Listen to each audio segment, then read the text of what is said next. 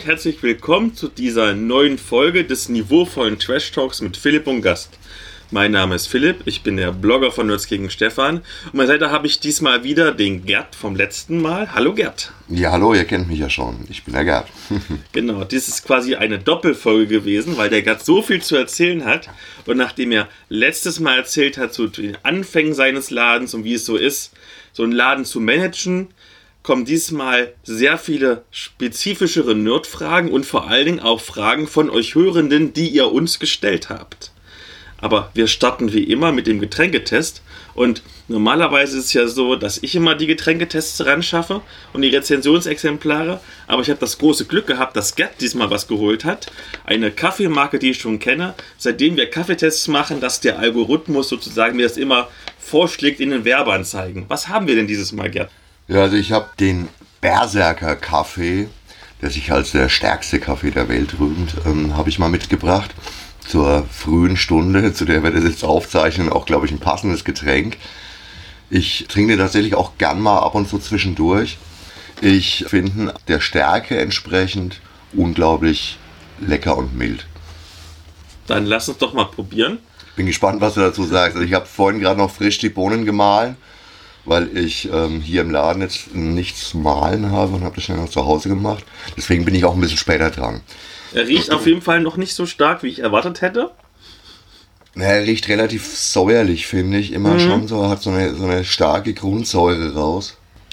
Oh, bei der Stärke kommt es richtig stark jetzt. Ich merke richtig die Bitterkeit. Ja, ist schon, ja, ist schon drin. Oh, das ist. Ich habe lange nicht mehr so einen bitteren Kaffee getrunken. Es ist nicht negativ bitter.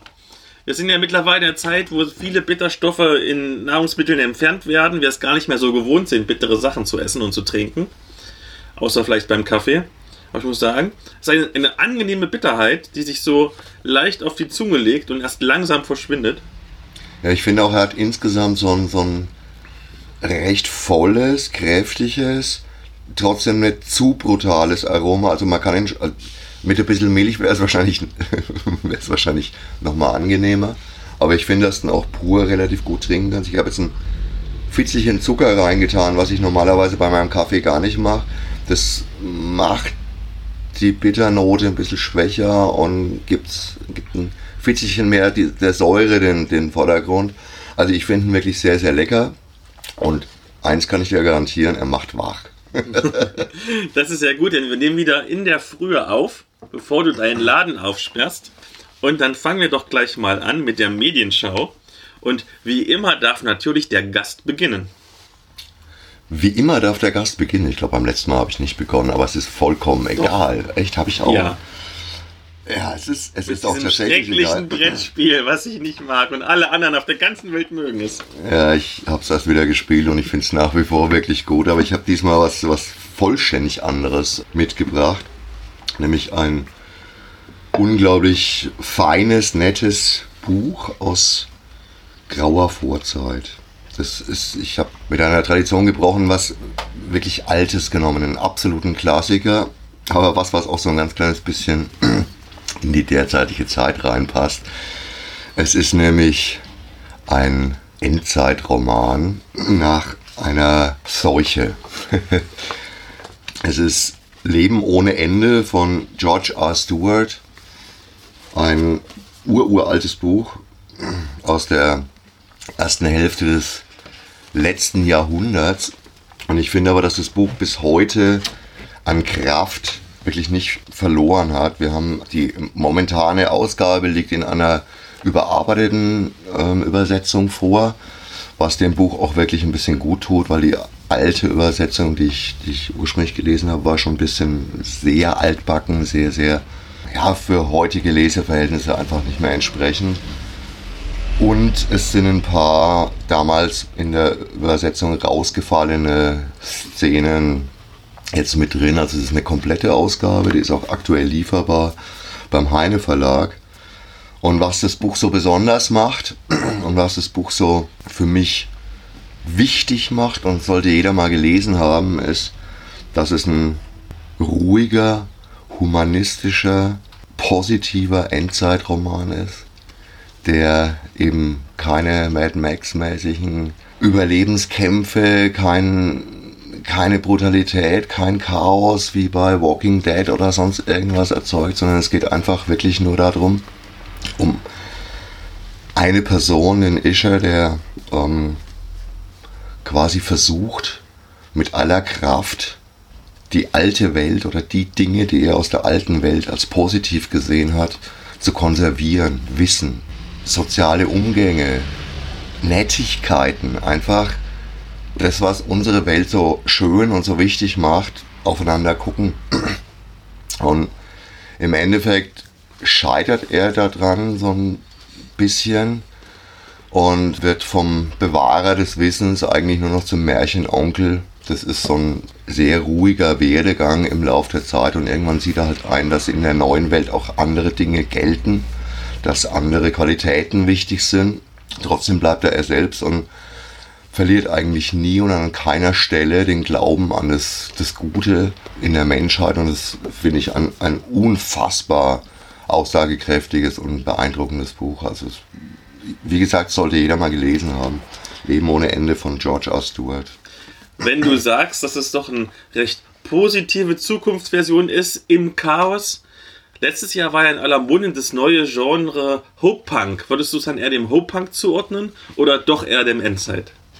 Ich würde es eindeutig, weil es den Begriff damals überhaupt noch nicht gab, als ganz klassischen Endzeitroman betrachten. Und ich meine, sagen wir mal so, die Zeit und der Zeitgeist, in der das Buch geschrieben worden ist, ähm, ist halt einfach ein anderer als der heutige. Deswegen würde ich da auch keine modernen Begriffe dafür wählen. Es ist ein Endzeitroman, eindeutig. Die Zivilisation, wie wir sie kennen, geht unter. Und die Hoffnung und das Positive ist einfach nur der Glaube und die, die, die Aussage, die drunter steht, einfach der Glaube ans Gute in uns. Dann habe ich auch mal eine Medienshow mitgebracht und es passt doppelt so schön hierher. Erstens ist es auch so ein bisschen mit einem, naja, chaotisch, traurigen, endzeitmäßigen Inhalt, so wie dein Buch gerade. Und andererseits bist du ja in deinem Laden auch dass man so ein paar Indie-Sachen findet, Indie-Produkte. Du hast ja unter anderem auch mein kleines Indie-Rollenspiel bei dir im Angebot. Und zwar lass uns über Schnutenbach reden. Und da ganz speziell über die Spin-off-Kampagne Sieben Brucken, die Toten ruhen nicht. Und fangen wir erstmal mit Schnutenbach an. Das ist ein kleines Fantasy-Dörfchen, das als Schauplatz für zahlreiche Abenteuerbände dient. Und dabei geht das ganze Setting in so eine Dark Fantasy Richtung, speziell in Richtung des Grim Darken Warhammer Fantasy. Und der Autor Karl-Heinz Zapf beschreibt die Figuren und die Orte ohne Spielwerte, sondern einfach nur mit sehr vielen, sehr guten Worten, sodass man Schnutenbach als offenes Fantasy-System für verschiedene Sachen wie zum Beispiel DSA benutzen kann, Dungeons Dragons, auch für Oldschool, Renaissance, Klassiker. Funktioniert alles damit. Und Siebenbrücken ist jetzt quasi die erste Spin-off-Kampagne, da es spielt in der gleichen Welt, allerdings in einer anderen Region. Denn die Spielerinnen verlassen das beschauliche Heimatdorf und reisen in das benachbarte Fürstentum, wo halt alles ganz schlimm ist und dunkel und dark und noch viel düsterer als in Schnutenbach, ähm, das also quasi noch hundertfach düsterer ist, um dort auf der Burg Bluthorn eine typische Fantasy-Apokalypse, also mit Untoten und dem ganzen Kram zu verhindern. Und Siebenbrucken ist dabei primär ein Reiseabenteuer, bei dem es vor allem darum geht, erstmal heil zu dieser Burg zu kommen. Denn in der Heimatregion tun quasi die Einwohner alles, damit du da nicht hinkommst, weil niemand ist so wahnsinnig und will in diese Region rein. Und wenn du erstmal in dieser Region drin bist, will jeder, egal ob ein Monster, ein Tier oder ein Mensch, dich umbringen. Das ist sehr düster, auch so ein bisschen brutal. Und in der Burg gibt es dann so eine Art Dungeon Crawl bis hin zum Endgegner, wobei äh, der Autor Karl-Heinz Zapf den SpielerInnen ja so alles an Fantasy-Wesen entgegenwirft, was man sich so vorstellen kann. Also es gibt Vampire und Zombies und Geister und Skelette und natürlich sogar einen Drachen, der quasi in die Burg reingequetscht worden ist. Das ist eine ganz schöne Herausforderung für die SpielerInnen, aber auch für die Spielleitung, denn der Autor beschreibt die ganze Spielsituation zwar sehr umfangreich und auch wirklich atmosphärisch, sodass man sich diese Orte und die Monster wirklich gut vorstellen kann, aber es ist halt schon eine recht große Texthülse, das heißt, man muss wirklich erstmal sich ganz viel durchlesen, um dann die wesentlichen Informationen rauszuziehen. Das ist allerdings das kleine Probleme in Anführungszeichen von allen Schnutenbach-Bänden. Und ähm, wenn man das Buch wirklich streng leiten würde, ähm, so wie es drin steht und nicht ein bisschen flexibel ist und ein bisschen handwedlerisch, dann hast du ganz oft irgendwelche Total Party Kills, weil schon so ein paar Situationen drin sind, wo es sehr wahrscheinlich ist, dass man irgendwie in Fallen gerät, die man vorher nicht so wirklich erahnen konnte. Also man sollte schon ein bisschen erfahren sein, dann macht es aber richtig viel Spaß. Und es ist halt wirklich eine schöne Kampagne, toll, spannend, düster, atmosphärisch. Man merkt auf jeder Seite, wie viel Herzblut der Autor da reingesteckt hat. Es ist erschienen im Manticore Verlag, es sind fast 200 Seiten für einen 20 als Softcover oder 25 Euro als Hardcover. Kann man sich mal gönnen, tolle Sache. Übrigens ganz, ganz toll, dass du das ausgewählt hast, weil ich bin ein unglaublicher Fan von genau dieser Art von Abenteuern. Früher gab es ja so ganz klassisch sehr, sehr viele Universalabenteuer, wie das, wie das damals hieß. Und ich glaube, dass du über so eine Art Abenteuer, die eben nicht systemspezifisch und hundertprozentig aus, äh, ausgearbeitet auf genau diese Welt und sonst irgendwas, dass du dadurch viel, viel mehr lernst, Echtrollen zu spielen und zu leiten und viel, viel mehr Spaß haben kannst. Und zwar sowohl als Spielleiter als auch als Spieler. Weil eben, wie du so, wie du so schön sagst, so kleine unvorhersehbare Situationen immer wieder vorkommen und dann musst du halt einfach loslassen und spielen und, und dann passieren tolle, tolle Dinge. Also ich glaube, wir haben mit, mit solchen Sachen früher echt unheimlich viel, viel Spaß und es ist auch meine Lieblingsherangehensweise nach wie vor an jedes Rollenspiel, dass ich eigentlich einen, einen Roman oder sonst irgendwas nehme, also was, wo viel beschrieben ist, aber eben noch nicht alles genau festgelegt ist und das dann irgendwie in irgendeiner Form umsetze. Also toll, ja, bitte. Mit Sicherheit, jeder, der ein bisschen weiterkommen will beim Rollenspielen, sowas wie Schnotenbach spielen, auf jeden Fall. Dann kommen wir schon an die Fragen der Hörenden an dich und auch ein paar Fragen, die vom letzten Mal übrig geblieben sind. Und wir fangen gleich mal an mit einer passenden Frage, denn die Tasse, die du mir gegeben hast mit dem Berserker-Kaffee, ist eine MWC-Tasse. Also von der Mein Würfelkon, dieser wundervollen Eintagesveranstaltung, die bis auf dieses Jahr jedes Jahr hier in Würzburg stattfindet. Und das ist natürlich die erste Frage. Wie vernetzt bist du denn eigentlich mit diesen verschiedenen Nerd-Szenen? Also beispielsweise nimmst du an verschiedenen Aktionen wie zum Beispiel den gratis Rollenspieltag und den gratis Comic-Tag teil? Oder bist du auf Conventions präsent? Ja, ja, ja, ja, ja. Also selbstverständlich. Also A, die Szene, die ganze Nerd-Szene ist ja doch nicht so riesig, wie man das, wenn man direkt selbst drin ist, sich immer so vorstellt. Und natürlich kennt ja auch jeder jeden. Und als Gerd, als ich privat, kenne ich eh unglaublich viele von den Leuten und ich fühle mich ja der ganzen Szene auch total verbunden. Als Ladeninhaber wäre ich ja mit dem Klammerbeutel gepudert, wenn ich nicht sowas mitmachen würde. Natürlich, also selbstverständlich. Das sind ja auch Synergieeffekte. Das ist ein Geben und ein Nehmen. Die Leute wollen mich gerne dort haben. Ich will gerne an die Leute verkaufen. Ich will präsent sein. Ich möchte ständig irgendwie in der Szene auch zu sehen sein, zu spüren sein. Ich möchte mich präsentieren können. Und solche Aktionen wie gratis Rollenspieltag, gratis Comic-Tag, die jetzt dann eben nicht draußen sind in der Szene auf irgendwelchen Conventions oder sowas, die sich im Laden abspielen, der wäre ich auch total dämlich. Da kriege ich natürlich auch mit eigenem Kostenaufwand. Ich muss ja das ganze Material kaufen. Ich muss da schon auch in eine deutliche Vorleistung treten. Und obwohl der gratis Comic-Tag zum Beispiel jetzt im Normalfall schon ein sehr, sehr, sehr umsatzstarker Tag auch ist, wo echt sich viel bewegt, ist es an dem Tag selbst insgesamt eher ein 0-0-Geschäft, ja, weil das kostet echt auch viel. Aber das ist Werbung, das, ist, das sind tolle, tolle Tage, an die sich die Leute erinnern. Und ich bekomme von den Verlagen und von den Organisatoren überregionale Werbeplattformen gratis mit dazu. Ich muss die Ware kaufen, ich muss hier selbst halt ein bisschen was organisieren. Alle, die selbst nicht wirklich groß was organisieren, sondern sich einfach dran halten. Für die ist es halt so ein, naja, toll, ich muss da Geld ausgeben und so. Aber wenn du hier was machst, meistens haben wir noch einen Zeichner da, meistens ist noch ein bisschen sowas irgendwie. Dieses Jahr ist natürlich alles anders, brauchen wir nicht drüber zu reden. Aber natürlich nehme ich das alles mit. wenn ich schon mal Hilfestellung krieg von Seiten der Verlage, von Seiten der Vertriebe, von einer überregionalen Organisation, dann wäre ich doch total dämlich, wenn ich nicht mitmachen würde. Und genau dasselbe ist auch, wenn ich schon Leute habe, die sich hier die Mühe machen, und es ist eine Mühe. Ich habe das früher selbst oft gemacht, auch dass wir Conventions ausgerichtet haben, dass wir größere Sachen organisiert haben. Ich habe das dann irgendwann mal gelassen, weil es immer nur an mir gehängt hat. Und wir haben in Würzburg jetzt zum Beispiel zwei sehr rührige Fantasy-Clubs. Das Würfelmeister der Alte, dann die Fantasy-Spiele Würzburg e.V., die jetzt, die jetzt unglaublich viel machen.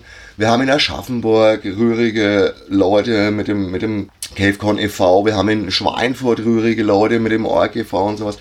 Also natürlich, wenn ich da Leute habe, die was machen, dann gehe ich da hin und dann, dann nutze ich diesen Support auch für mich selber und ich tue denen ja damit auch einen Gefallen, dass ich auf ihrer Convention dafür sorge, dass halt einfach ein, ein gewisses Angebot da ist. Aber ich habe ja auch was davon und die Umsätze sind meistens vernachlässigbar, aber das ist egal. Ich bin präsent, ich bin da. Mir ist das tausendmal lieber als mich abzappeln in virtuellen Medien und ständig da noch was nebenbei machen müssen und hier und da und dort und auf Facebook ständig präsent zu sein. Da gibt es ja auch nochmal ganz, ganz viele. Da gibt es mit Sicherheit auch jetzt hier regional nochmal bestimmt zehn unterschiedliche Facebook-Gruppen oder sonst was, die auch wichtige Sachen machen. Da könnte ich natürlich auch die ganze Zeit gucken, aber da, da, weißt du, Wahnsinn, da brauchst du es klar bin ich da drin und schaue auch ab und zu mal, aber ich kann nicht meinen ganzen Tag damit verdatteln, ständig nur überall zu lesen, Antworten zu schreiben oder sonst irgendwie was. Also ich, ich ball es lieber auf die Veranstaltungen. Natürlich setze ich mir da eine Maximalreichweite, also ich gehe nicht über den Bereich Aschaffenburg in die eine Richtung, Schweinfurt in die andere Richtung hinaus, weil unser Laden doch eher ein regionales Produkt ist und warum soll ich bis nach Hamburg rauf, macht keinen Sinn, das würde ich dann höchstens privat machen. Aber ich denke, in dem Einzugsbereich, da möchte ich auch Präsenz zeigen und da freue ich mich auch, wenn die Leute auf mich zukommen. Natürlich ist es manchmal ein bisschen viel, wenn dann jedes Wochenende wieder zugemüllt ist mit irgendwas anderem, aber dieses Jahr war es ja ziemlich wenig. Ja, es ist zwar jetzt auch nicht schön, die Wochenenden waren mit anderen Dingen gefüllt, aber der gratis, weil wir jetzt gerade drüber reden, der Gratis Comic Tag hat jetzt auch noch einen offiziellen Nachholtermin. Der wird äh, im September, am 5. September stattfinden. Natürlich mit Sicherheit, weil wir wissen überhaupt noch nicht, was im September dann wirklich passiert ist mit den ganzen Urlaubszurückkehrern und sonst irgendwas. Mit Sicherheit auf Sparflamme. Wir haben uns jetzt gerade die Woche entschieden, wir werden diesmal keinen zusätzlichen Zeichner einladen, weil wir einfach gar nicht so viel Wallung hier erzeugen wollen. Wir wollen kein möglicher Spreadpunkt für irgendwelche Sachen sein. Aber die Ware liegt eh da, ist bezahlt. Also werden wir sie verteilen. Wir werden möglichst viel, je nach Wetter, nach draußen verlegen, vor die Tür. Wir werden Kiloverkäufe machen, aber viel mehr Aktionen wird es nicht geben und es wird halt quasi einen kleiner gratis Comic-Tag sein. Wo wir gerade bei Comics sind, steigen wir jetzt richtig in die Nerd-Thematik ein.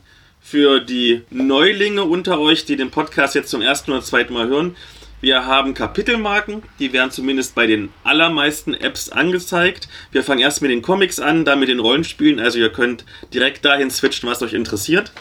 Und deswegen fangen wir an mit der ersten Comic-Frage. Und zwar, was verkauft sich eigentlich mehr? Einzelne Hefte oder Sammelbände oder so schöne, fette Hardcover-Alben?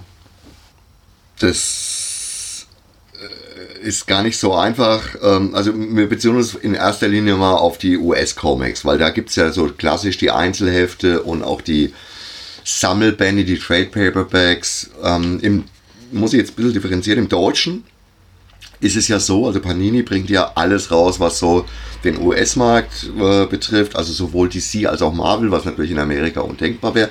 Aber in der deutschen Ausgabe ist es häufig so, dass manche Serien erstmal nur als Hefte laufen und viele andere aber gleich von Anfang an als Trade Paperbacks rauskommen, also als gesammelte US-Ausgaben.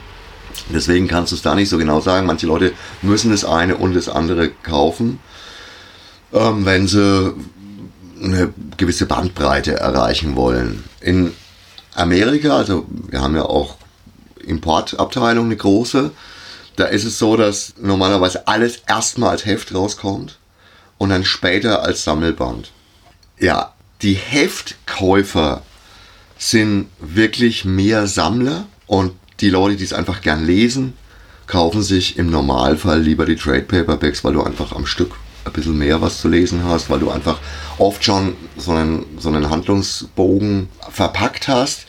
Das machen übrigens komischerweise die Deutschen besser. Also bei Panini sind oft die Handlungsstränge echt schöner verpackt und auch häufig noch kommentiert mit einer kleinen Einführung, was, wie, warum, wer. Die haben da nochmal ein echt sehr nettes redaktionelles Team dran.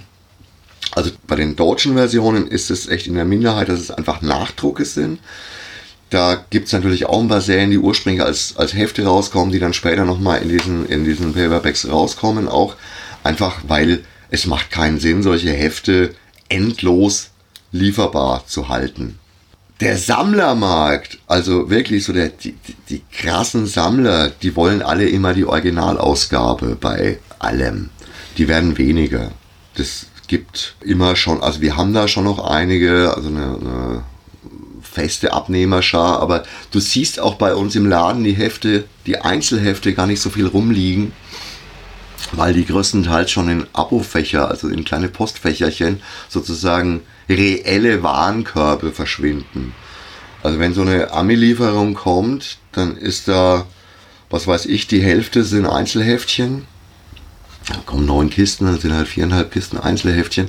Und von den Einzelheftchen landen aber vielleicht nur so, so ein 20 cm Stapelchen überhaupt im Regal. Der ganze Rest verschwindet alles schon direkt in Abofächer. Das siehst du mal. Die wissen ganz genau, was sie wollen. Da wird gar nicht groß drüber nachgedacht. Die bestellen dann auch einmal neun Exemplare einer Nummer 1, weil es die in neun verschiedenen Covern gibt oder sowas. Aber die wissen das ganz genau. Also Sammler, Leser würde ich den Hauptunterschied machen. Da kommt jetzt eine ganz spontane Frage, die ich mir eigentlich gar nicht aufgeschrieben habe, die mich aber wahnsinnig interessiert. Was ist denn eigentlich der Reiz von Variantkammern? Also wenn ich sehe, dass sie teilweise das drei, vier, fünffache des normalen Heftpreises kosten, es ist, hat sich für mich noch nicht erschlossen, obwohl ich ja sehr gerne Comics lese. Ja, damit wird natürlich der Sammler an geteasert. Also natürlich ist es immer die Hoffnung, oh, ich habe was Seltenes, was Limitiertes. Ich meine, das sind dann irgendwie 333 Stück oder 777 Stück oder sonst irgendwas. Vielleicht wird es ja mal was wert, wird es nicht. Alles Blödsinn, weil es ist ja in, ungefähr in der Menge produziert, wie es auch gewünscht ist. Du kannst heutzutage fast, es gibt natürlich immer Ausnahmen, wenn ich eine Kristallkugel hätte, dann wäre ich ein reicher Mann, weil dann wüsste ich immer schon vorher, was später rar wird. Aber du kannst heutzutage eigentlich fast keine wirklich wertigen äh, Sammlerexemplare mehr groß erzeugen. Das passiert nach wie vor zufällig und wirklich wertvoll, echt, wirklich wertvoll. Lassen wir mal die kurzfristige Geilheit weg, die natürlich gerade im Internet immer Abbildung findet auf Marketplace oder sonst irgendwie was. Aber wirklich dauerhaft Sammlerwert haben einfach nur alte, rare Dinge. Alles andere ist Käse. Dann eine Frage, die von einem Hörer kam. Liebe Grüße nach Nürnberg. Muss man Kunden, egal welchen Alters, heute eigentlich immer noch ermahnen, die Comics nicht bereits im Laden, sondern erst äh, nach dem Kauf zu lesen? Und wenn ja, wie oft kommt es vor? Mache ich nicht. Wenn jemand hier reinlesen will, soll er reinlesen. Klar, manchmal hast du ein komisches Gefühl, weil du willst das Zeug ja verkaufen und du guckst natürlich ein bisschen drauf, dass nicht jemand so die Comics erwürgt, also was schon Rücken bricht und sowas. Aber ich habe zum Beispiel jetzt gerade sofort vor Augen so ein, zwei Kunden, die hier oft wirklich Stunden verbringen. Ich habe immer das Gefühl, die lesen den ganzen Laden leer. Aber ich bin still, ich bin ruhig, die wollen auch gar nicht groß angesprochen werden, die, die wuseln so vor sich hin. Und es ist cool, weil die legen dann auch am Ende ihres Besuchs halt mal so einen 50 Zentimeter Stapel an die Kasse, weil sie sich einfach wirklich selbst damit beschäftigen wollen, was ja auch ein riesen Vorteil ist. Du kannst hier das Zeug wirklich anschauen. Das ist anders, als wenn du einfach nur jetzt im Web, einen Webcomic anschaust oder sonst irgendwas. Wenn du, wenn du einfach mal ein paar Seiten anschauen kannst oder auch wenn das Ganze abgebildet ist. Ein, ein Comic ist so haptisch und so real dass das natürlich viel cooler ist. Und deswegen, ich sage da nichts. Selbst wenn Kiddies da manchmal ein bisschen arg raubeinig mit irgendwas umgehen und die Eltern dabei sind, dann sage ich mal, ja, jetzt mal nicht ganz so brutal. Aber ich bin hier nicht ein Buchkaufhaus, sondern ich bin hier ein Nerdladen und da muss man auch mal reingucken können. Das ist ja das, was unseren Vorteil bringt. Also insofern, ich versuche es gar nicht zu unterbinden. Was war denn bisher der teuerste Comic oder der teuerste Artikel, den du je verkauft hast? Und vielleicht gehört die Frage ja so ein bisschen zusammen. Welches war denn der exotischste Kunde bzw. die exotischste Kundin im Laden? Also von den Wünschen her. Also das äh, mit dem teuersten Artikel, das ist erstmal so eine, so eine ganz klare Sache. Meine, sehr teuer sind natürlich häufig mal antiquarische Exemplare aber da sind wir gar nicht so extrem drauf spezialisiert. Ja, ich hatte zum Beispiel schon mal die ersten zwei Jahrgänge komplett von Mickey Mouse im Laden. In einem halbwegs sammelwürdigen Zustand. Da kommen dann schon ein paar Tausender zusammen insgesamt. Ja.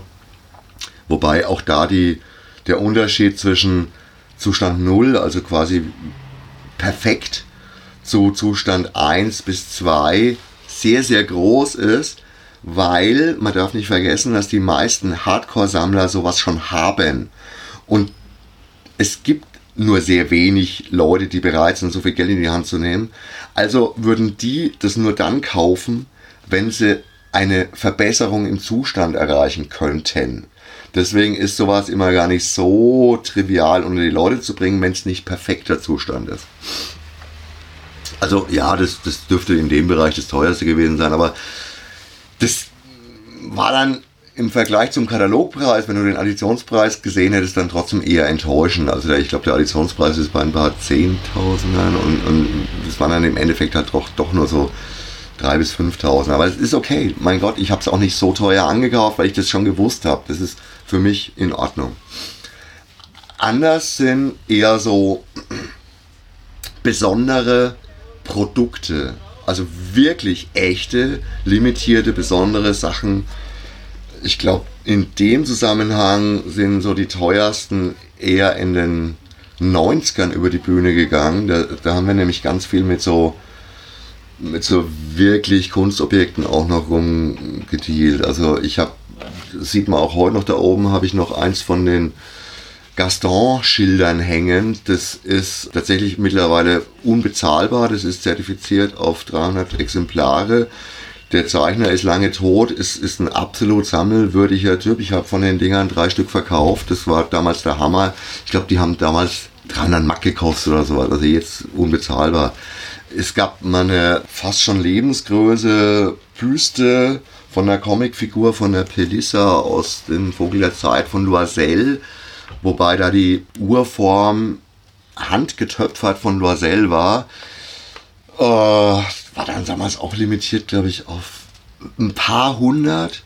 Und er hat schon in den 90ern jedes Exemplar im Neuwert 3000 Mark gekostet, was schon viele. Solche Sachen sind, sind teuer, sind wirklich groß, aber, aber auch da ist der Markt dann so, dass das auch nicht billiger wird. Weil die sind halt, die sind dann wirklich rar. Im Gegensatz zu 777 mm, Exemplaren von irgendeinem Variant Cover, das kaufen möglicherweise nur 776 Leute und das letzte liegt eh auf Zeiten und Ewigkeiten rum. Ja, also ich würde mal sagen, so, das sind so die Bereiche. Wenn du jetzt in die exotischsten Kunden reingehst, ganz ehrlich, wir haben eigentlich nur exotische Kunden. Und das finde ich auch nicht schlimm, weil wir sind ja auch selber ein bisschen exotisch. Und es ist eher Seltenheit, dass hier so ganz normale Leute reinkommen und ich finde dann die häufig mal exotisch. Also ich, ich finde es eigentlich eher exotisch, obwohl da ganz viele Leute auch dabei sind, die ich unglaublich gern habe, die ich, die ich lieb gewonnen habe. Aber ich finde es eher exotisch, wenn jemand hier mit der großen Limousine anhält und mit dem Anzug und Krawatte in den Laden reinkommt. Weil er eigentlich gar nicht so wirklich hier reinpasst. In Frankreich ist es anders. Da sitzt jeder Schlipsträger in der U-Bahn mit irgendeinem Comic, das ist normal, oder in Amerika oder auch in Japan oder sonst was. Aber in Deutschland ist es halt auch heute noch nicht normal.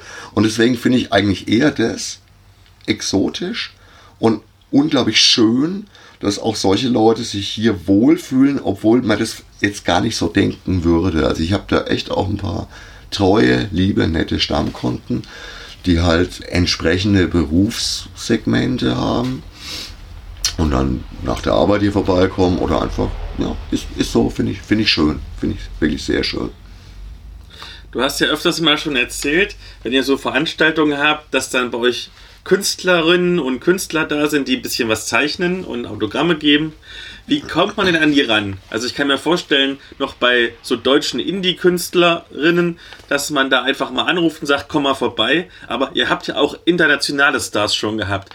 Äh, Gibt es da Agenturen oder müsst ihr das erstmal aushandeln oder schickt einfach mal eine vorsichtige E-Mail hin? Hast du vielleicht mal Lust zu kommen? Wie funktioniert denn sowas? Das ist beides.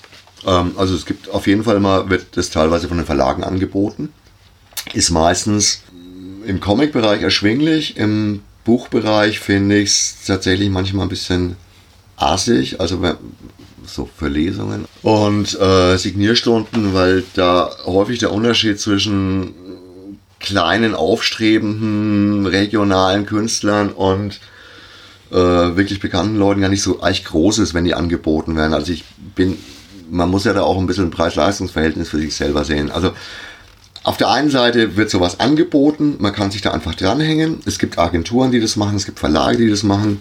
Oft sind es Privatleute, die selber einen kleinen Laden haben oder sowas, die sowas, also was weiß ich, ähm, die meisten Reisen von den Disney-Leuten, das, das eine hat, den, den Don Rosa hat früher immer der Stefan Brenner gemacht, der hat es in Zusammenarbeit mit Ehaber gemacht, den andere Disney-Zeichner laufen dann teilweise über den Jano Rohleder, der selber einen kleinen Verlag hat.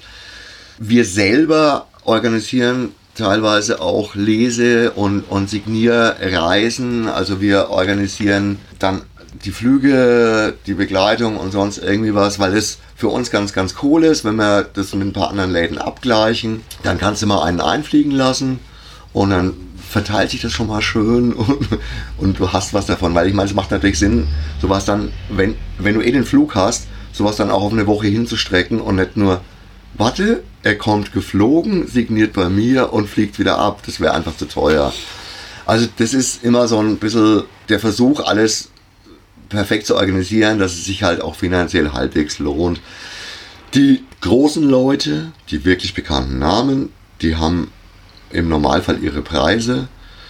Die wollen auch garantierte Summen haben. Viele kleinere wollen sich noch etablieren und machen das gerne auch für relativ lau, haben dadurch wieder die Möglichkeit, Commissions zu verkaufen. Also das heißt, die, die Leute wissen im Vorfeld, ah, der kommt, der kommt, der kommt und bestellen irgendwelche aufwendigen Einzelbilder, die dann der Künstler mitbringt. Und da fließt dann irgendwas über den Tisch, was ich gar nicht so ganz genau mitkriege, aber ist ja auch egal. Und die haben dann auch was quasi nochmal direkt davon.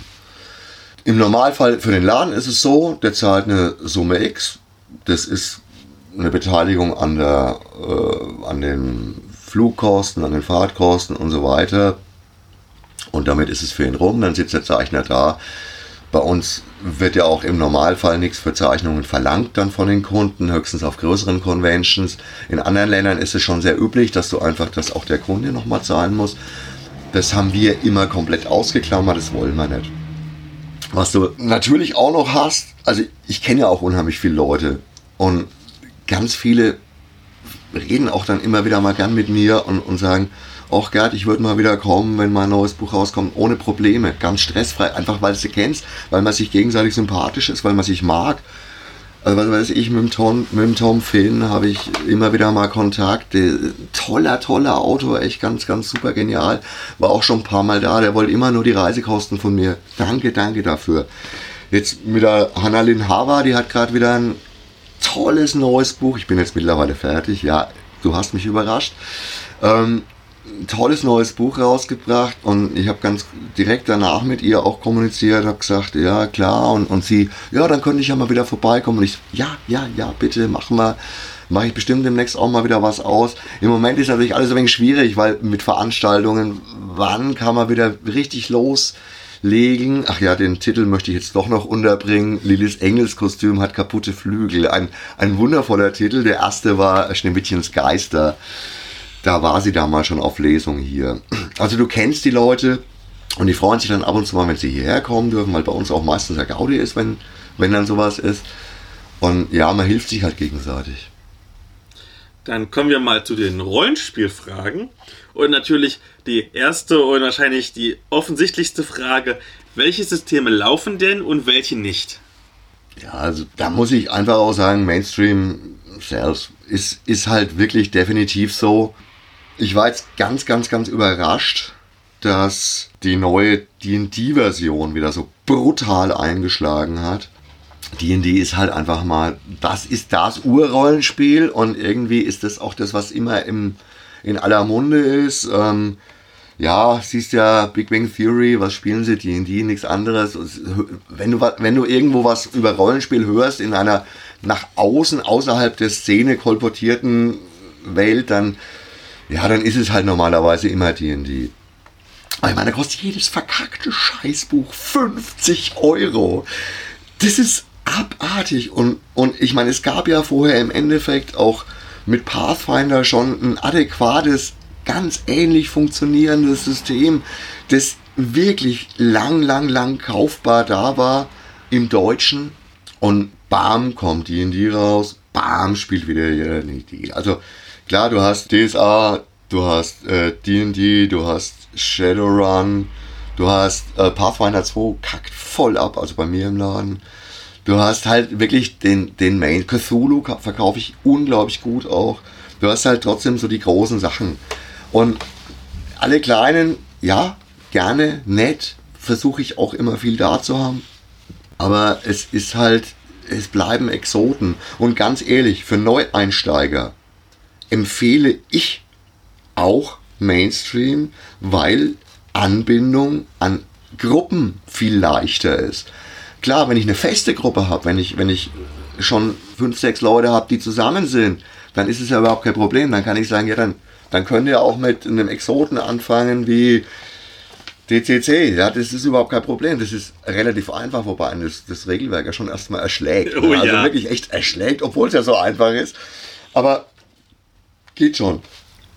Früher, wie die Amis noch in Würzburg viel verstärkt waren, also das war, das war vor allem die Hochzeit der Open Game License von äh, D&D 3.0 und 3.5 da hatte ich ja auch noch Unmengen an Importartikeln. Ja, das, das, da hatte ich wahrscheinlich doppelt so viel äh, US-Importe im Rollenspielbereich auch wie, wie deutsche Produkte oder wahrscheinlich dreimal so viel. Damit habe ich ganz aufgehört, weil kann ich natürlich besorgen. Aber das, das hat derartig nachgelassen und die Nachfrage ist wirklich minimal. Und wenn du so wenig dann davon brauchst, ist natürlich auch der Import selber schwieriger, weil es lohnt sich einfach große Kisten rüber zu karren, aber einzelne Produkte ist oft halt wirklich dann nicht so einfach, dann wird es dann wird's wieder teurer, dann hast du keine Konkurrenzfähigkeit. So Amazon und Co. ist einfach so, ja, die umgehen ja da doch ganz gern mal irgendwelche Mehrwertsteuergeschichten, Einsatz, um, äh, Einfuhrumsatzsteuergeschichten und so und sowas da brauche ich nicht dagegen anzustehen, da habe ich, hab ich keinen Bock mehr drauf. Bei den deutschen Produkten hast du die Preisbindung. Da versuche ich möglichst komplett zu sein. Da versuche ich auch den Leuten, die was wollen, gut Rede und Antwort stehen zu können. Kenne mich bei den meisten Sachen gut genug aus, dass ich, dass ich helfen kann, obwohl ich selber jetzt, also zum Beispiel, wenn mich einer nach einem spezifischen Abenteuer fragt, meistens gar keine Ahnung habe, weil ich selber fast nie vorgefertigte Abenteuer spiele oder leite. Also fast nie. Aber bei den Regelwerken kann ich doch schon echt immer wieder einen Tipp geben. Bin bei den meisten echt sattelfest und das, das reicht mir. Das ist in Ordnung. Rollenspiel ist eh was, was jeder für sich macht. Haben sich denn die verschiedenen Szeneentwicklungen über die Jahrzehnte bei dir auch im Laden ausgewirkt? Also mein konkretes Beispiel. Ich habe so das Gefühl gehabt, so die letzten zehn Jahre sind alle zum Beispiel auf Erzählsysteme wie Fate abgegangen. Wenn ich jetzt aber zum Beispiel mal konkret gucke, was so die Auflagen von diesen ganzen Fate-Bänden sind in Deutschland, da hat ja selbst mein Rollenspiel eine höhere Auflage. Hm, bitter, gell? Ja, ne? Ja, echt, das ist wirklich bitter, oder? Das ist echt bitter. Ich denke wirklich immer, jeder, der in der Szene drin ist, überschätzt maßlos die Größe der Szene. Das ist im Comic-Bereich übrigens kein Fitzelchen anders, aber ich meine, also eine Tausender-Auflage ist echt viel bei vielen Sachen, ja, ist echt viel. Und das ist ja auch gut so, dass es heutzutage über digitalen Druck und über wirklich sehr guten digitalen Druck echt möglich ist, auch dass wir mit so kleinen Auflagen auch gut leben können, dass die Verlage was davon haben, dass wir einfach trotzdem diese Vielfalt, die im Moment existiert, einfach da haben. Die Einflüsse des Zeitgeistes spürst du natürlich immer, wobei ich das jetzt weniger innerhalb der kleinen Nischen nochmal unterteilen würde, weil da hat sich natürlich auch heute nochmal ganz schön viel verändert, weil diese extremen, was gerade cool und hip ist, Sachen, die gehen an den Läden oft vorbei. Die Diskussionen finden fast nur im Netz statt und dadurch auch zum Teil die Käufe fast nur im Netz statt. Und da halte ich mich ja fleißig raus, weil ich da keinen Bock drauf habe. Natürlich merke ich die Gesamtströmung. Also ich merke eher dann so, dass im Moment mal die Taschenbücher besonders toll sind oder dass mal die, die Rollenspiele besonders toll sind oder dass die Comics besonders toll sind, dass vielleicht innerhalb der Rollenspiele sich das verschiebt von eher deutschen Produkten zu auch viel Import oder andersrum, dass wenn ich, wenn ich Systeme selber push, verkaufe ich davon häufig relativ viel wenn ich von irgendwas besonders überzeugt bin und es ist ein Exot und es ist vor allem Voraussetzung heute auch noch, das ist ein Exot, der nicht schon im Netz platt getreten worden ist, wo jeder schon irgendwie was dazu gesagt hat, sondern wo ich ein Alleinstellungsmerkmal habe, weil ich ein bisschen was drüber weiß, wo ich ein bisschen Ahnung habe, dann verkaufe ich den auch überdurchschnittlich gut. Also ich habe ja auch zum Beispiel dein Rollenspiel schon echt überdurchschnittlich gut verkauft, würde ich mal behaupten. Dankeschön. Und ich stehe ja auch dazu. Ich finde es ja sinnvoll, solche Sachen also es gibt mit Sicherheit gerade so im, im Exotenbereich, auch im Exotenbuchbereich, einzelne Werke, wo ich deutlich messbare Anteile an der Gesamtauflage verkaufe. Das wird mir bei Harry Potter oder bei DSA nie passieren. Völlig klar. Welchen Anteil hat denn deine Präsenz auf Conventions am Gesamtumsatz von Rollenspielen? Also verkaufst du überdurchschnittlich viel von deinem Rollenspielverkauf auf Conventions oder ist es so, dass es nur ein kleines Zubrot ist? Ich habe es ja vorhin schon gesagt, eigentlich lohnt sich, also wenn, wenn, ich mich jetzt noch mit reinrechne und das Vorbereiten, das Hinkarren, das Zurückkarren, eigentlich habe ich da nicht wirklich viel davon. Also das ist eher so ein Null auf Null Geschäft. Es ist, es ist aber die Präsenz, die ich verkaufe. Also klar, ich, ich behaupte jetzt nicht, dass es dass ich da keinen Umsatz mache. Das ist ja ein Schwachsinn. Gelogen. Ja, wäre das. Mache ich ja nicht. Aber es ist im Verhältnis zum Aufwand echt lächerlich. Natürlich, wenn ich in Würzburg auf einer Convention stehe, ist es wesentlich angenehmer und einfacher für mich zu handeln, als wenn ich bis Aschaffenburg fahren muss oder bis Schweinfurt fahren muss und dann dort meistens noch übernachten und irgendwie, ähm, oft sind wir ja zu zweit, meine Frau, die mich da bei diesen Sachen immer wieder total unterstützt, ist ja dann auch immer noch dabei. Die ist auch so das Convention-Tier, das ist sensationell. Dadurch habe ich dann auch oft ein wenig mehr Zeit, mit den Leuten zu tratschen. Die steht fast immer hinterm Stand das geht auch nur so, weil du musst eigentlich auf solchen Veranstaltungen fast immer zu zweit sein.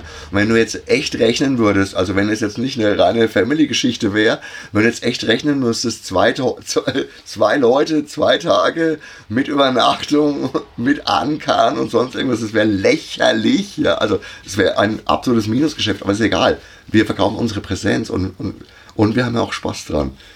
Es ist nicht so, dass das Urlaub ist. Ist es wirklich nicht. Es ist Arbeit. Aber trotzdem ist es Arbeit, die Spaß macht. Und was verkauft sich denn da auf diesen Conventions im Endeffekt mehr? Also so Kleinkram wie Würfel oder doch richtige Rollenspielprodukte? Weil ich weiß zum Beispiel, dass ich schon von vielen Händlern gehört habe, dass die sehr viel von ihren Würfeln verkaufen. Ich lasse Würfel sogar oft ganz weg, weil zum Beispiel, wenn ich auf die CaveCon gehe, dann hat der Mario fast immer seinen, seinen Würfelstand dort. Und warum soll ich ihn da jetzt nochmal ein zweites Mal Würfel hinstellen? Also ich bin da ganz entspannt. Ich, ich versuche immer das Richtige mitzunehmen. Du hast eh nicht immer das Richtige dabei. Tatsächlich gehen Brettspiele oft in letzter Zeit, also in den letzten Jahren, auch deutlich besser als erwartet. Und Rollenspiele würde ich mal sagen, die Leute sind halt echt oft viel versorgt. Du kannst mal Glück haben und bringst auf eine Convention irgendwie so ein paar, vielleicht sogar alte Sachen, die einfach lang vergriffen sind, mit und hast dann irgendwie ein paar, die sich draufstürzen. Dann ist es für mich eine Lagerräumung, für die ist es eine Gewinnsituation, weil dann teilweise auch im Netz schwachsinnige Preise aufgerufen werden, die ja vollkommen irreal sind, also wirklich, wirklich ganz oft vollkommen irreal sind. Aber ja, dann hat jeder was davon und ich krieg mal wieder eine Kiste mit Käse weg, der eigentlich ja schon längst abgeschrieben ist und der mich wirklich nur belastet. Aber du kannst, du kannst mit, mit ähm, normaler Neuware nimmer so viel Umsatz machen wie früher, weil jeder kann sich ja, egal wo er ist, selbst wenn er in Üchtelstücht wohnt, kann er sich versorgen. Das ist heutzutage kein Problem mehr. Die Leute sind, sind versorgt. Das ist auf der einen Seite schön, auf der anderen Seite finde ich es auch wieder schade, weil dadurch das Besondere von Conventions oder von Besuchen in Läden halt auch wegfällt. Du hast die, durch diese ständige Verfügbarkeit nimmst du dir selbst die Freude des Besuches einer bestimmten Veranstaltung oder, oder bestimmter Orte, Orte, das war jetzt archfränkisch, Entschuldigung. ja, hat beides sein Pro und Contra. Früher hatte ich mal so den Plan, einen total lustigen, ich wollte mir so einen alten Büchereibus oder Trailer ausbauen und da irgendwie mit Rollenspiel-Stuff über die Lande fahren. Ist heutzutage alles Käse, weil klar, ja, klickst mal auf Amazon schnell einen Scheiß zusammen oder sonst irgendwie was. Ja, ist so. Wir haben jetzt ja schon mal ein paar Mal erwähnt, dass du auch viele Indie-Produkte bei dir im Laden hast. Wie würde ich denn jetzt vorgehen, wenn ich mein selbst vorlegtes Buch oder Comic oder Rollenspiel bei dir im Laden haben möchte? Gehe ich dann einfach zu dir hin und sage, hi Gerd, guck mal bitte? Oder muss ich eine förmliche Anfrage stellen mit einem Probeexemplar? Ja, die meisten kommen und, und bringen mir ihr Zeug. Mir ist es tatsächlich am aller, aller, aller, aller, allerliebsten, oder wie, falsch, mir wäre es tatsächlich am aller, aller, aller, allerliebsten, wenn das jetzt Leute sind, die unseren Laden kennen, die hier also im, im, im Zugriff sind, wenn sie mir das vorher schon zeigen würden und nicht erst, wenn es fertig ist. Weil A, habe ich häufig doch vielleicht noch die kleine ein oder andere gute Idee, was man besser machen könnte. Nein, ich habe da ziemlich viele Ideen. Und zum Zweiten würde ich es, glaube ich, einem großen Teil der Leute auch versuchen auszureden, muss ich ganz ehrlich sagen. Ich glaube, ich, ich trete jetzt wahrscheinlich ein paar Leuten auf die Füße, aber ich glaube tatsächlich, Self-Publishing ist ein sehr schwieriger und meistens falscher Weg an die Sache heranzugehen. Ja, ich sehe das schon so. Viele sehen einfach keine andere Chance und es wird einem ja heutzutage auch leicht gemacht. Aber wenn, dann geht halt wenigstens zu einem SP-Verlag, der sich trotzdem ein bisschen um euch kümmert. Wenn, dann schaut halt, dass ihr ein bisschen Elektorat habt, dass das alles ein bisschen Hand und Fuß hat. Dass der Satz sinnvoll gemacht ist und dass ihr nicht alles händisch zu Hause macht. Ich möchte jetzt wirklich nichts ansprechen, weil das sind oft total nette Leute, die das machen, aber ich, ich, ich über die Endprodukte muss ich leider manchmal ja echt brechen. Es, es, es ist einfach so. Es gibt ein paar wirklich schöne Sachen, über die ich mich dann auch freue und ich habe auch echt schlecht lektorierte LSP-Produkte, sogar mehrere in der ganzen Reihe zu Ende gelesen. Ein ganz spezielles, sogar von einem Legastheniker ohne ausreichendes Lektorat geschrieben, weil einfach die Story so cool und so witzig war. Aber das ist trotzdem eigentlich kein Produkt, das man auf dem Markt wirklich anbringen kann und eigentlich auch nicht muss, wenn man ehrlich ist. Ja, warum denn? Dann schreib's halt auf und, und schick's an ein paar Kumpels. Viel mehr Leser wirst du eh nicht kriegen. Was ist denn das dann? Ist das dann Narzissmus, ich brauche ein fertiges Produkt, das ich verkaufen kann, obwohl ich eigentlich überhaupt nichts dran verdiene. Aber ich habe mal ein Buch rausgebracht, habe ich aber gar nicht wirklich, weil wirklich ein Buch publiziert habe ich, wenn ich es ordentlich untergebracht habe. Und wenn ich später mal wirklich ein, ein Autor werden möchte, der wirklich auch auf einen gewissen Stand kommt, dann muss ich den harten Weg gehen und muss versuchen, immer wieder in irgendeiner Form bei Verlagen reinzukommen. Es gibt auch kleine Verlage, die da manchmal echt offen dafür sind. Gestern hatten wir es davon, zum Beispiel Christian Endres, selbst äh, in der Panini-Redaktion mit drin, hat schon etliche Bücher auch im Verlag, im Atlantis Verlag untergebracht. Der hat einen riesen Ausstoß und, und wir haben ja zum Beispiel in Würzburg also wir hatten sogar lange so einen, so einen Stammtisch von Fantasy-Schaffen, wo sich Autoren und Verleger auch immer wieder getroffen haben und sowas. Also wir haben hier genug Leute, die eine Ahnung haben. Wir haben auch professionelle Lektoren und alles, ja. Und der Horst Ilmer, der bei uns auf der Seite auch öfter schreibt, der ähm, Hauptredakteur von, vom Fantastisch-Magazin ist, das ist das wichtigste deutschsprachige Fantastik-Magazin, der ist mit dem Christian Endres relativ vernetzt und der sagt halt, es ist total witzig, der, wenn, wenn der einen guten Moment hat, dann kann er hammergut schreiben. Aber leider muss er halt 80% von seinem Zeug lieber, lieber nicht veröffentlichen. Und so ist es. Und wenn du jemanden hast, der drüber blickt, und, und jetzt im neuen Basement Tales von The Dandy is Dead, da ist wieder eine tolle Geschichte von Christian drin und die ist echt sensationell geil.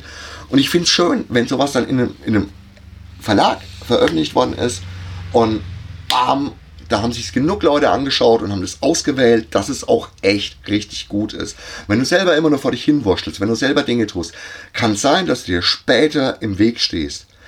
Wenn du irgendwann mal dann doch noch den Sprung schaffst, wird dir immer dieses Makel anhaften, oh, die ersten Sachen waren aber ganz schön Käse.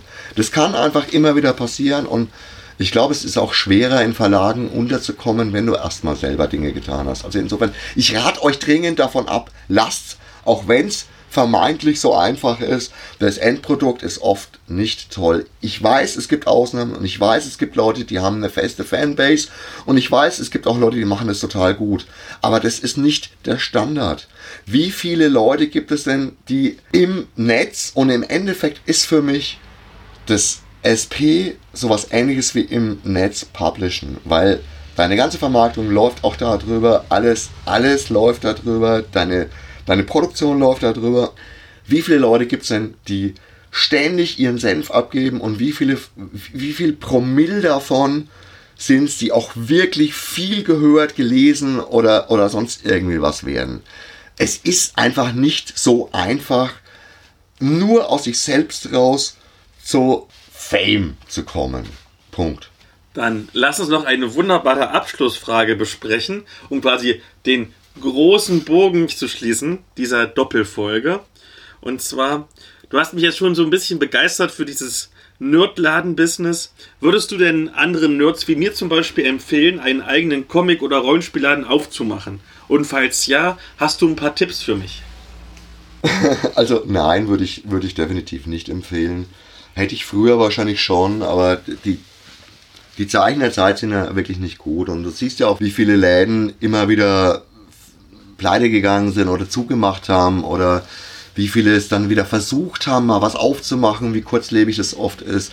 Wie viele, wie viele Läden haben wir denn in Deutschland, die über einen ähnlichen Zeitraum zurückblicken können wie wir, die wirklich mehr als ein paar Jährchen fest im Sattel sitzen und den ganzen Käse machen. Also ich, ich würde behaupten, dass wir mit zu den absolut ältesten gehören, mit jetzt nächsten, am, am, am 15.01.2021 werden es 40 Jahre, also das ist wirklich schon echt viel. Und ihr habt immer komplettes Risiko, ihr seid immer selbstständig, ihr seid deswegen auch ständig und selbst am Arbeiten.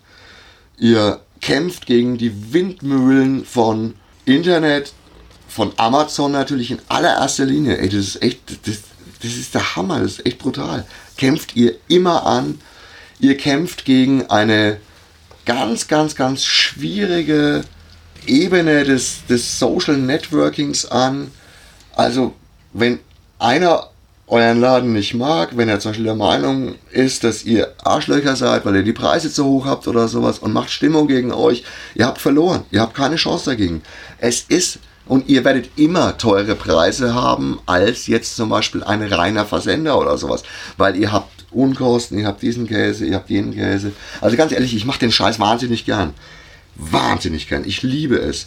Aber jetzt nochmal anfangen würde ich definitiv nicht, definitiv nicht, weil der Zug meiner Meinung nach abgefahren ist. Unser großes Glück ist, dass wir so lange dabei sind.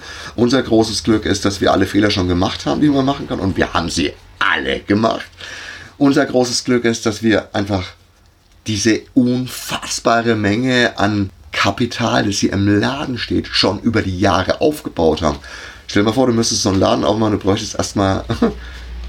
Also, es geht ja nicht nur um die Regale, da kann man auch erstmal low anfangen, aber du brauchst ja eine brutale Menge an, an Ware erstmal im Laden. Ganz echt, wenn jemand kommen würde, der mir den Laden nur für den bereits abgewerteten Inventurwert abkaufen würde, würde ich das vermutlich tun, weil dann hätte ich meine Ruhe.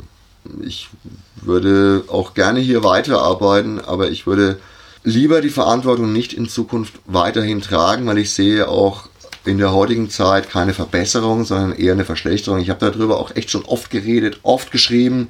Eigentlich sind wir ein Dinosaurier. Solche Läden sind zwar für mich immer noch toll, aber die Anzahl der Leute, die sowas schätzen, nimmt stetig ab. Und es, es wird aus der Denkweise der Leute zunehmend rausfallen. Es, es wird immer mehr virtuell passieren und ich, ich denke, dass da möglicherweise Corona auch nochmal einen, einen Tick in die Richtung angestoßen hat. Es hat auf der einen Seite einen, einen regionalen Zusammenhalt angestoßen, hat es wirklich. Wir haben unglaublich viel Hilfe und Feedback aus unserer Community gekriegt. Das war ganz, ganz, ganz toll. Aber auf der anderen Seite hat sich natürlich auch nochmal mehr in die Virtualität verlagert. Und ich glaube, auf Dauer ist das nicht aufzuhalten. Und solche Läden wie der, wie der hier werden irgendwann der Geschichte